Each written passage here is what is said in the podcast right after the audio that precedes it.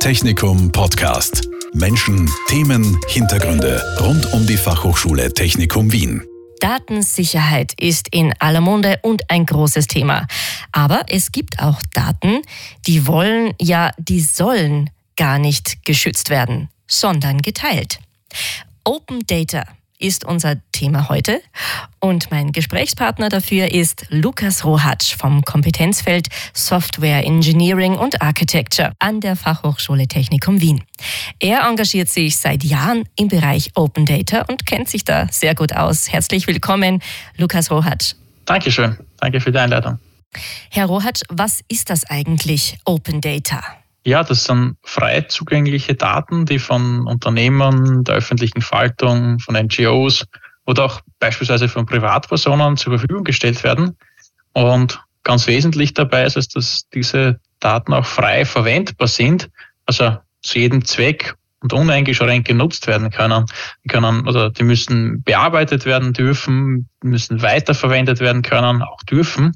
Und oft geht es um Daten, die im Interesse der Allgemeinheit ähm, zugänglich und verwendbar gemacht werden, zum Beispiel als Datengrundlage zur Entwicklung von neuen Anwendungen, von Apps, Smartphone-Anwendungen.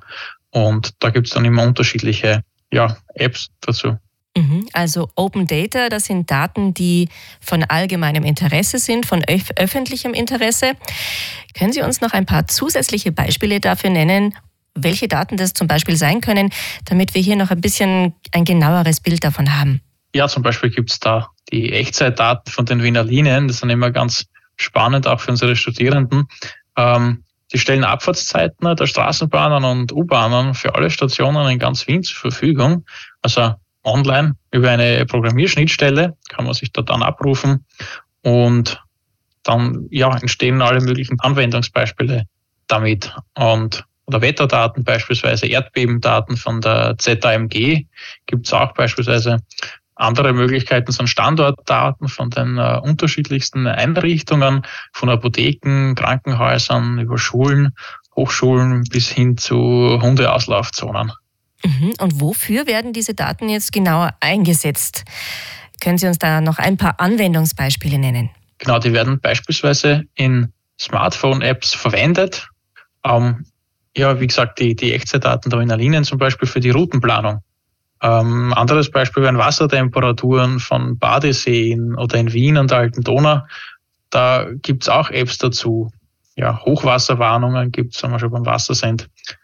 Ja, Open Data führen aber auch zu mehr Transparenz. Also über die Webseite vom Parlament gibt's seit letzter Woche eine neue Schnittstelle, um einfach Zugang zu parlamentarischen Daten zu erhalten. Es gibt sehr viele unterschiedliche Themenbereiche. Also auf der Plattform data.gv.at. Da gibt es aktuell über 41.000 Datensätze. Das ist sozusagen die Open Data Plattform von Österreich. Und Themenbereiche dort, Daten zur Bevölkerung, also demografische Daten, Daten zu Bildung, Kultur, Gesundheit und Landwirtschaft, aber auch Daten zu Energie, Verkehr und Umwelt. Mhm. Und wer nutzt denn jetzt diese öffentlichen Daten?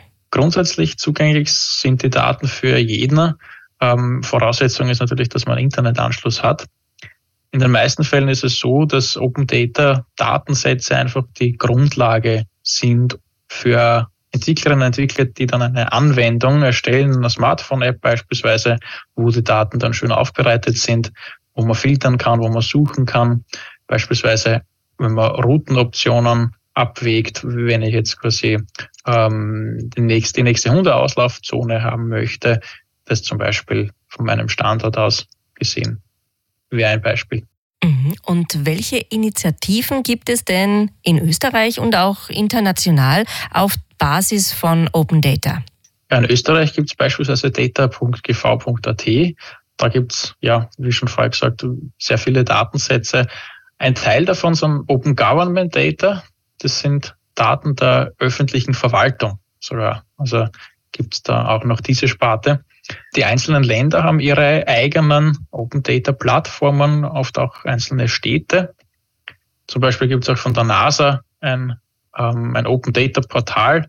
Da gibt es die Meteoritenfunde unter anderem auf der ganzen Welt. Das ist auch recht interessant, kann man sich dann anschauen, wo sind da auf der ganzen Welt überall Meteoriten gefunden worden, sagen wir so. Anderes Beispiel wäre der E-Scooter Provider Tier. Der hat auch eine Schnittstelle, um die aktuell verfügbaren E-Scooter abzurufen, also Standortdaten in Echtzeit inklusive Batterieladestand etc. Mhm. Und auch an der Fachhochschule Technikum Wien ist Open Data ein großes Thema. Wo schlägt sich das denn in der Lehre nieder? Ja, unser All-Time-Star ist unser Abfahrtsmonitor. Da werden die, eben die Echtzeitdaten der umliegenden öffentlichen Verkehrsmittel, unter anderem auch von den Wiener Linien, und deren nächsten Abfahrtszeiten angezeigt, kombiniert mit äh, Wetterdaten der ZAMG. Bis vor einem Jahr gab es auch die Daten von den Citybike-Stationen, auch öffentlich abrufbar. Die haben wir da auch integriert gehabt, also Standort und Anzahl der freien Fahrräder. Mit äh, der Integration in Wien Mobil gibt es diese Schnittstelle jetzt leider nicht mehr und die aktuelle habe ich noch nicht gefunden. Also da gibt es auch noch ein bisschen was zu tun. Und andere Anwendungen eben sind sehr oft von Studierenden entwickelt worden. Zum Beispiel Erdbebenvisualisierung wurde vor ein paar Jahren programmiert, auch auf Basis von Daten von der ZAMG. Ja, 2020 gab es dann einige Projekte zu Covid-19 also die Anzahl der Infizierten, der Genesenen, später dann auch Zahlen zu den Geimpften für unterschiedliche Länder in unterschiedlichen Darstellungen.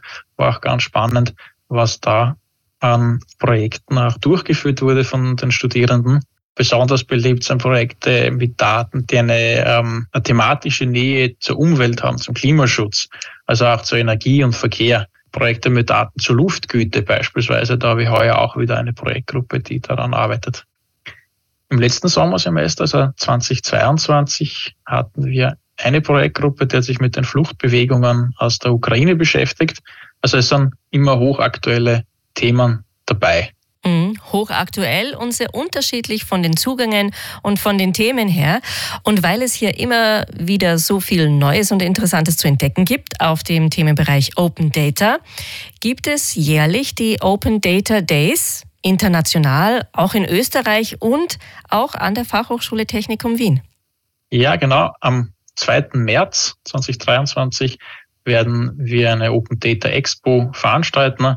Da gibt's dann ähm, Ausstellerinnen, Aussteller, kommen von verschiedenen Firmen und stellen ihre Projekte vor, was sie für Open Data Datensätze anbieten, beispielsweise, oder auch welche Daten sie verwenden und welche Projekte dann damit gemacht werden. Mhm. Also, wer sich dafür interessiert, was alles möglich ist, was es alles für Ideen und Initiativen gibt zum Thema Open Data, das ist The Place to Go, die Fachhochschule Technikum Wien am 2. März bei der Open Data Expo. Ja, vielen Dank, Lukas Rohatsch, für dieses Gespräch und für diese Einblicke ins Thema Open Data. Danke für Ihre Zeit. Vielen Dank. Technikum Podcast. Menschen, Themen, Hintergründe rund um die Fachhochschule Technikum Wien. Dieser Podcast wurde produziert von Radio Technikum.